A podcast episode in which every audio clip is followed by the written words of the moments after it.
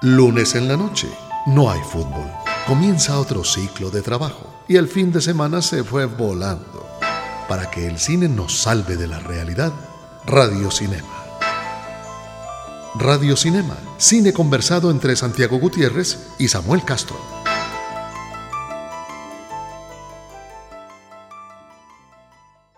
Hoy en día es difícil ver a mujeres con ese término tan terrible que es empoderadas eh, en los papeles principales de una película.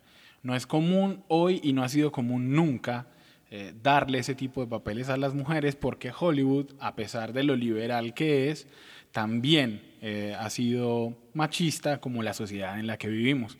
Vamos a hablar en la noche de hoy de una actriz que se ha preocupado por cambiar eso ella misma con los papeles que escoge y de la última película que ella protagoniza y que está en nuestras salas, que trata sobre un oficio terrible del mundo de hoy que es eh, el lobby. Vamos a hablar entonces en Radio Cinema de Mrs. Sloan y de Jessica Chastain. Estrenos que valen la pena. Películas que deberían evitarse. Un vistazo a la cartelera local en Radio Cinema. Buenas noches Santiago. Buenas noches, Samuel, a los oyentes. A los oyentes que nos escuchan y que nos pueden escribir a, los, a las cuentas de Twitter del programa y de la emisora. La del programa es arroba FM Radio Cinema, la de la emisora es arroba Cámara FM. Recuerden que nos escuchan también por los 95.9 eh, de Medellín y los Twitter de nosotros que son... San Gutiérrez J. Y el mío es arroba Samuel Escritor. Hoy tenemos la fortuna de, de una cosa rara en Medellín, que es una película política una, película que trata sobre un fenómeno político, digamos, terrible, que es el lobby, porque la protagonista de la película, Mrs. Sloan, eh, que es el, papel que encarna eh, Jessica Chastain, es una lobista, tal vez la lobista más poderosa de, Washington, que de repente después de tener éxito en una empresa de lobby haciendo rebajas de impuestos. La, dinámica de la película es muy, muy interesante al comienzo porque aprendemos qué es el lobby. El lobby es eh, los mecanismos de presión que se ejercen a través de distintas formas, no todas santas y no todas honestas, para que pasen cosas como que una ley curse en el Congreso, como que una entidad del Estado apruebe un medicamento o diga que una empresa puede hacer un negocio. Eso es el lobby que existe en todas partes y que por supuesto en uno de los países más poderosos del mundo como Estados Unidos pues es todavía más grande y más fuerte y más intenso. Entonces la, la película está muy bien en cuanto a meternos en ese mundo eh, entender para qué sirve el lobby y, está muy bien también su protagonista, Jessica Chastain, que encarna a, este personaje que de repente se voltea, digamos, en las intenciones, o sea, y se pone a hacer lobby para una causa justa. Y es, y es hacer lobby para que el Congreso apruebe una ley que dificulte eh, los requisitos para adquirir un arma. Eh, eso que parece tan complejo, pues sí hace que la película no sea papita para el loro. No, es fácil de ver. No, no es, papita para el loro. O sea, usted necesita estar mínimamente enterado de ciertas cosas de la, de, del mundo. y concentrado en los detalles de la trama. Exacto, y concentrado en los detalles de la trama y en los diálogos. Eso no es pues como entretenimiento, masaje sensorial, como diría eh, mi, mi, mi, socia Sol Beatriz López. Eh, no es eso. Esta es una película para gente informada y, y ese también es su ventaja. Porque es una película que tiene un ritmo muy rápido, pasa muy rápido por, por, por la trama, porque esta, esta Elizabeth Sloan eh, es un personaje que no vamos a querer. No es agradable. Desde el comienzo. Desde el comienzo. Ella no es. ni simpática, ni querida, ni, ni, ni nada por el estilo. Y sin embargo, eh, Jessica Chastain logra darle como la dimensión de los malvados que queremos que les vaya bien. Hacete de cuenta un Michael Douglas en Wall Street o, para ponerlo, digamos, más cercano, como lo que hace Kevin Spacey en House of Cards. Sí, o sea, exactamente. es, es alguien malo en su, en su manera de ser y en sus comportamientos, que sin embargo lo que queremos es que le vaya bien en la vida. Tiene un reparto bastante bueno. Gugu Mambata Rao hace de- como de una, de una subalterna de ella que va a ser importante en la trama. Actúa Michael Stuhlberg, que lo hemos visto en películas de los Cohen. Eh, Actúa John Lithgow y actúa el que a mí me, un actor que me parece fantástico, que es Mark Strong, eh, que hace de el jefe de la entidad que contrata a Miss Sloan. Yo recomendaría esta película para la gente que cree que la política todavía es un tema del cine y no solamente de las series, eh, que cree que, que la crítica al mundo todavía es posible en el cine o algo que cada vez es más extraño porque cada vez mm, hay más películas de superhéroes y más películas eh, de, de solo entretenimiento o el extremo o más películas de festivales Ajá, sí. que, que no, que quieren contar como historias con menos trama, con menos diálogos y más eh, de experiencia, que, que- y eso tiene pues también su público y, y- y hay unas bastante buenas, eh, pero, pero esta película le va a gustar a esa gente, a la gente que, que- que lee periódicos, que lee revistas, que está informada, es una película para ellos, que tuvo una nominación a los Globos de Oro precisamente para Jessica Chastain. actuación, así es. y que es la nueva entrega, digamos, de John Madden, que es un director bastante competente, que hace eh, cositas bien hechas. Sí, aquí. ¿no? Sí, aquí lo conocimos por Miss Brown, Shakespeare in Love, puede ser Sí. por Shakespeare in Love creo que es lo más, después estuvo Sí, en- más conocido. más conocido porque después estuvo esta con Nicolas Cage, la, bandolina del. Capitán Corelli. Sí, y, Y el exótico Hotel Marigold, que también fue muy, bastante sí, reconocido. sí. Pero aquí, aquí digamos que vuelve a terrenos más serios y es muy competente su dirección. Vamos a hablar, Santiago me estaba frotando las manos desde hace creo que años para que existiera la oportunidad de hablar de un amor platónico, lo confieso aquí abiertamente, eh, de un amor platónico que, que es pelirrojo, que es pecoso y que es una tremenda actriz. Por eso no, no, no, no, no puedo negar que estoy emocionado de que hablemos por unos minutos de la extraordinaria Jessica Chastain. Nos hacen reír, soñar y llorar. Aún así, no los conocemos. Personajes del cine en Radio Cinema. Santiago, y después de leer sobre la vida de Jessica Chastain, ¿cómo no, cómo no nos va a caer bien si sabemos que mide 1,63 y podría ser novia suya o mía perfectamente? Qué, qué optimista, muy optimista. Me gusta ese optimismo. No, lo- no, yo, yo sé que nuestro amor es imposible porque es vegana. Eh, Entonces, ¿me entiendes? O sea, ya ahí hay una incompatibilidad. Bueno, pero ir al gimnasio te está mejorando la estima muy bien. Felicitaciones por eso. Pero digamos que sí es una de las, uno de los rostros y eh, más conocidos ahora de Hollywood en la generación de actrices y con decisiones muy acertadas, cada vez más acertadas realmente. Sí. Y por eso ha sido una carrera que ha ido increciendo. To- Totalmente. Además, una carrera que, que, que eh, ha sido luchada, cada paso por paso. O sea, Jessica Chastain cumplió la semana pasada 40 años, que es una edad muy difícil para, para una actriz en Hollywood. Es Así muy difícil, de repente se esfuman las propuestas. Así es. Eh, y ella misma es tan inteligente que precisamente por eso, ya hablaremos de eso en unos minutos, pero precisamente por eso ha decidido hacer las películas que no le van a ofrecer. Producirlas ella misma porque sabe que ya no le van a, o que no le, que van a escasear esos guiones. Eh, Jessica Michelle Chastain nace el 24 de marzo de 1977, por allá cerquita Sonora, Sí. eh, en California. Sí, bueno, Chastain es su nombre, su apellido artístico, realmente. Sí, el, el papá, lo- perdón, la mamá, la mamá, Jerry René Hasty, tiene un nombre de apellido de nacimiento, era Chastain. Ajá. Eh, en general eso pasa cuando a uno lo nombran con un apellido en el bautizo, por ejemplo, pero luego en el registro civil ese, ese apellido cambia y eso se puede legalmente, pues fácilmente en Estados Unidos.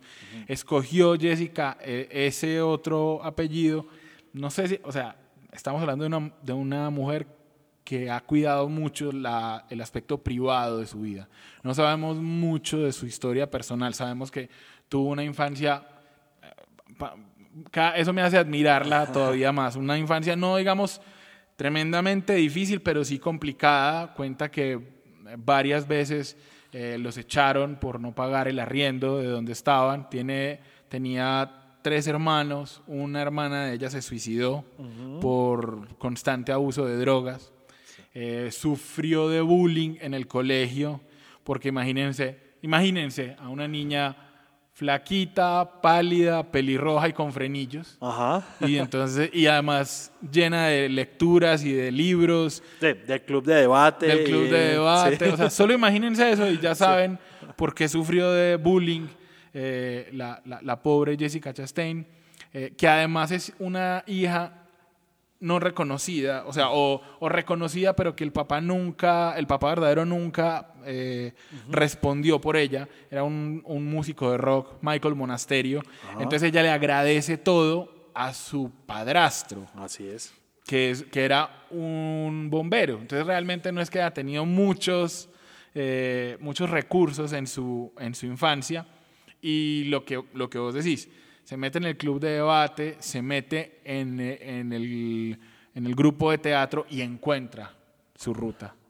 Em, hace obras de teatro colegial, em, eso le permite que, que, digamos que la vean en algunos grupos de teatro y hace entonces una audición en Juilliard, en Nueva York, que es una de las escuelas más prestigiosas de actuación en, en, Estados, en Estados Unidos, y se gana una beca, una de las becas que daba Robin Williams. Si ustedes han leído la biografía de Robin Williams, él desde muy temprano hizo un fondo para que estudiantes talentosos eh, pudieran recibir su carrera eh, gratuitamente.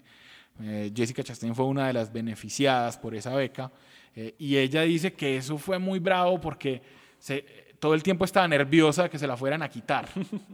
Eh, la firma un, un, buscador de talentos de televisión, pero estamos hablando de que Jessica Chastain, así como nosotros, empieza, digamos, a trabajar profesionalmente después de toda esa parte de becas a los 23 años, que para Hollywood es tarde. O sea, para lo que hoy se estila en Hollywood, de una Emma Stone que empezó a trabajar desde chiquitica. Sí, en la época de las... De actrices infantiles. Actrices infantiles, realmente. Sí, ahora, ahora que mencionamos de las caras nuevas, sí, es una cara nueva, relativamente nueva, evidentemente que está en el top, pero está fuera de generación, tenés razón. Sí, lleva, lleva, lleva 15 años pedaleando la vaina. Eh, empezó obviamente por, por la televisión, que era lo, lo más sencillo, digamos. Hizo papelitos, fue de malas. Eh, se metió a hacer, era uno de los personajes de, querían hacer, ¿te acuerdas de Dark Shadows? La película que hizo, Tim Burton, pero que era el remake de una serie. De una serie, Bueno, querían hacer la serie otra vez. Ella audicionó para eso, pero no le fue bien al, al piloto. Sí, eh, ahí, esa fue su oportunidad de tener un, un papel continuo, pero ya había que digamos ya queda como para los, los geeks que busquen. estuvo en un capítulo de ER también, estuvo en un capítulo de Verónica Mars. De Parod, Agatha, de Agatha Christie, eh, en fin, series, ah, creo que está en la serie que aquí la, la vimos en, Films and Arts. Eh, la ley orden, la ley el orden, o sea, pero capítulos, o sea, de este que es el conflicto del, episodio y no volvía a aparecer. Eh, y hace teatro mientras eh, comparte apartamento con Michelle Williams, o sea, siguen siendo amigas desde ese entonces, eh, hace teatro y en teatro tiene la fortuna de que la ve Al Pacino. Y Al Pacino dice, esta mujer me recuerda a Meryl Streep. Es un elogio que le han hecho varias veces a Jessica Chastain. Se lo hizo primero Al Pacino, luego se lo, la comparó eh, eh, Roger Ebert la comparó con Meryl Streep eh, y ha sido, digamos, una, una comparación constante en su carrera. Pacino la ve y a pesar de que el papel de Salomé, que era la obra que él iba a hacer, es para una muchacha de 16 años y en ese momento ya Jessica Chastain iba a cumplir 30, pues la escoge y ese ese, e, ese papel y esa actuación le gana el reconocimiento necesario para que la empiecen a llamar para castings, para películas importantes. Eh, haría, haría, digamos, una seguidilla de películas donde la crítica era la misma. La película no es tan buena, pero ella es muy buena. Y así le pasó con Jolene, una, una película rara que era, estaba inspirada en una canción de Dolly Parton, y así le pasó después con, eh, con ¿cómo se llamaba? Eh, bueno, ahorita, ahorita te digo el nombre de la otra película que hizo, hasta que llega a La Deuda, The Debt, de, también de John Madden, el, mismo, el mismo director de Mrs. Sloan, donde era muy curioso porque hacía el papel que Helen Mirren haría más grande. Es decir, así, ellos eran la misma persona en distintas partes de la película. Rachel Singer se llama el papel, sí. Y eh, ese papel, si la ven, busquen esa película que vale la pena. Eh, hace un papel muy destacado porque ellas se pusieron de acuerdo, entonces realmente hacían los mismos gestos, caminaban de la misma manera.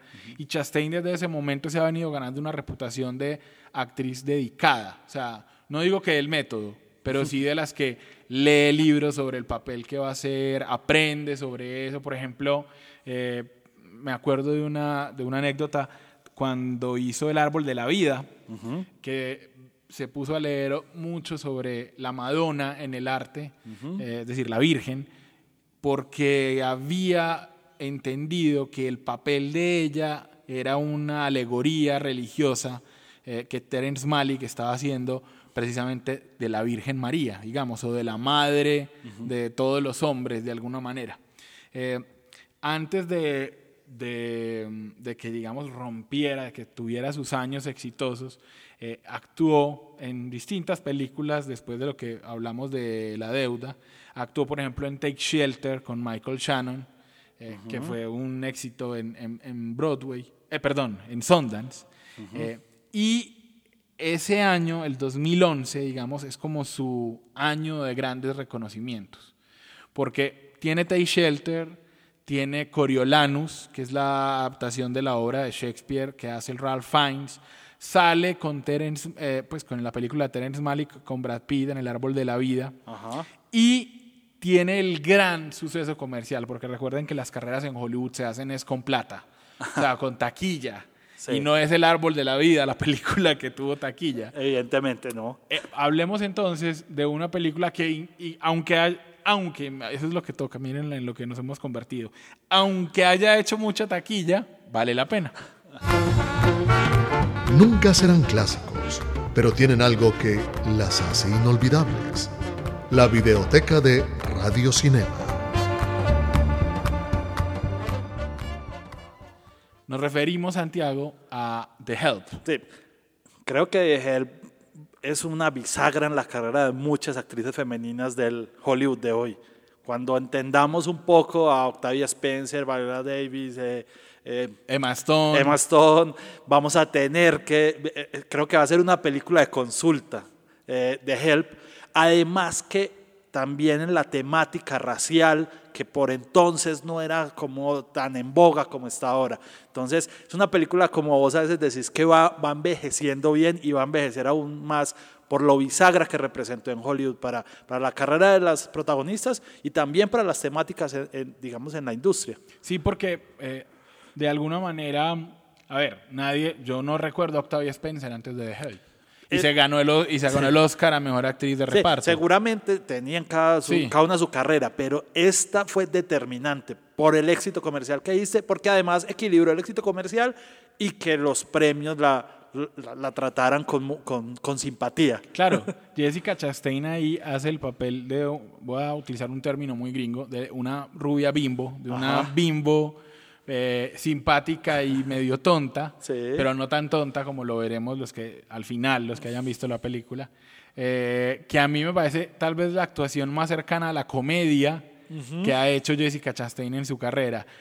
Ha sido una rubia simpatiquísima, que uno la quiere, tuvo que aumentar de peso, entonces las historias son de una vegana para aumentar de peso es muy complejo. Complejo. Entonces la historia cuenta que tuvo que comer el malteadas todo el tiempo, o sea, ponía malteadas, las ponía a derretir rápidamente en el, en el microondas y, y comía de esa vaina todo, todo el tiempo, porque es que si la, si la ven, eh, se agranda el cuerpo naturalmente. Entonces la única manera era comiendo. Eh, para ponerse unos escotes con los que sale en la película y ella pues es como voluptuosa ahí.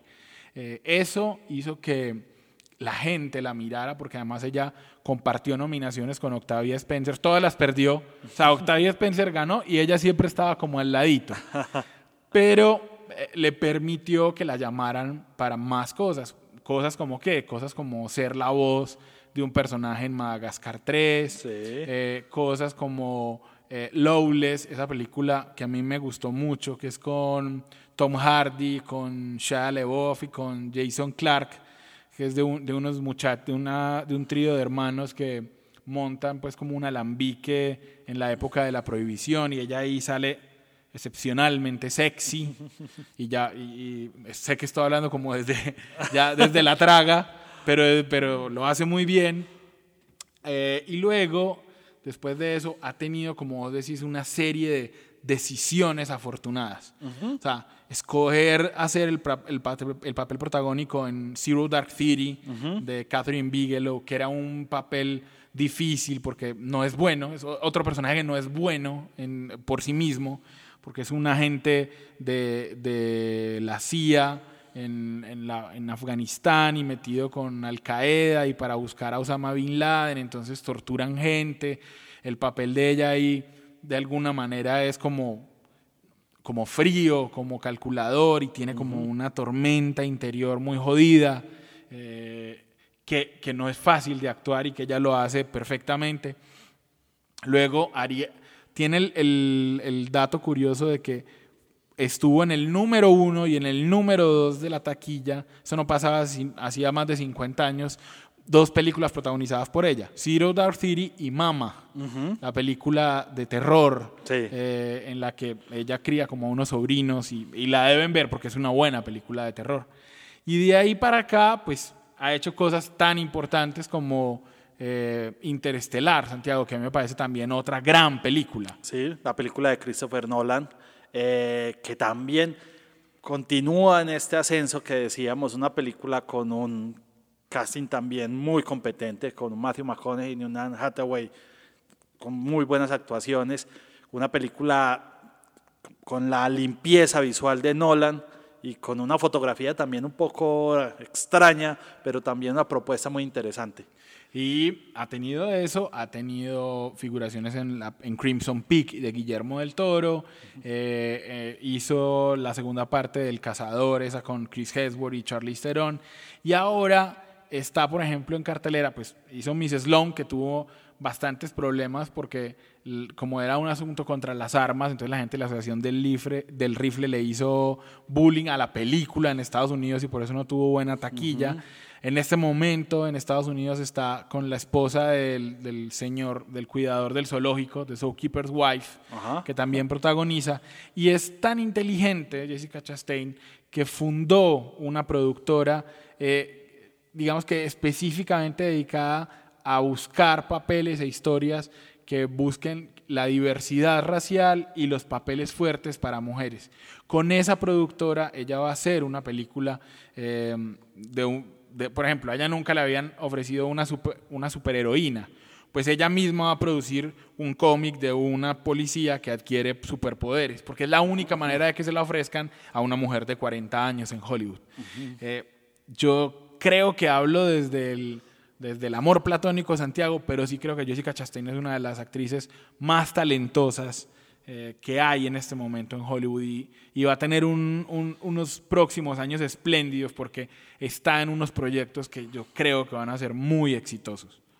Seguramente, y a pesar de que ya llega a sus 40, escucharemos mucho más de, Jessica Chastain en el cine de Hollywood. Sí, sobre todo porque si, si, su modelo a seguir es Isabel Huppert, y si va a actuar, por ejemplo, en la próxima película de Javier Dolan, pues, eh, y, en la, y en el debut de dirección de Aaron Sorkin, sabemos que Jessica Chastain está siendo mimada, digamos, también por la élite eh, intelectual de, de Hollywood. El cine canta, baila y suena. el soundtrack de la semana en Radio Cinema.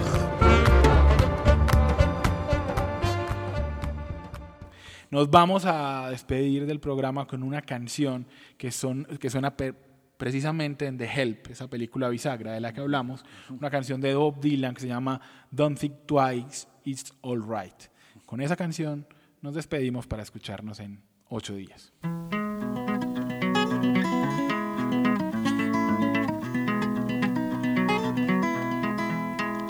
Well, it ain't no use to sit and wonder why, baby. Even you don't know by now. And it ain't no use to sit and wonder why, baby. It'll never do somehow. When your rooster crows at the break of dawn, look out your window and I'll be gone. You're the reason I'm a traveling on. But don't think twice, it's alright.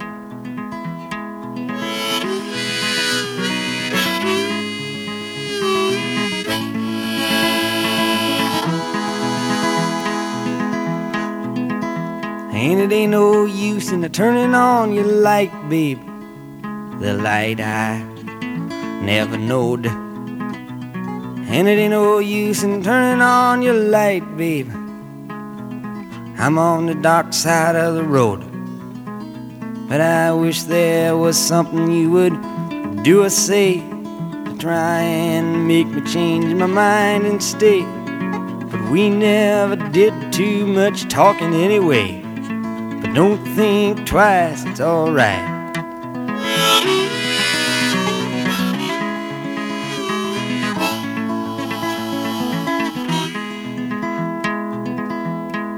It ain't no use in calling out my name, gal, like you never done before. And it ain't no use in calling out my name, gal. I can't hear you anymore. I'm a thinking and a wondering, walking down the road. I once loved a woman, a child, I am told. I give her my heart, but she wanted my soul. Don't think twice, it's alright.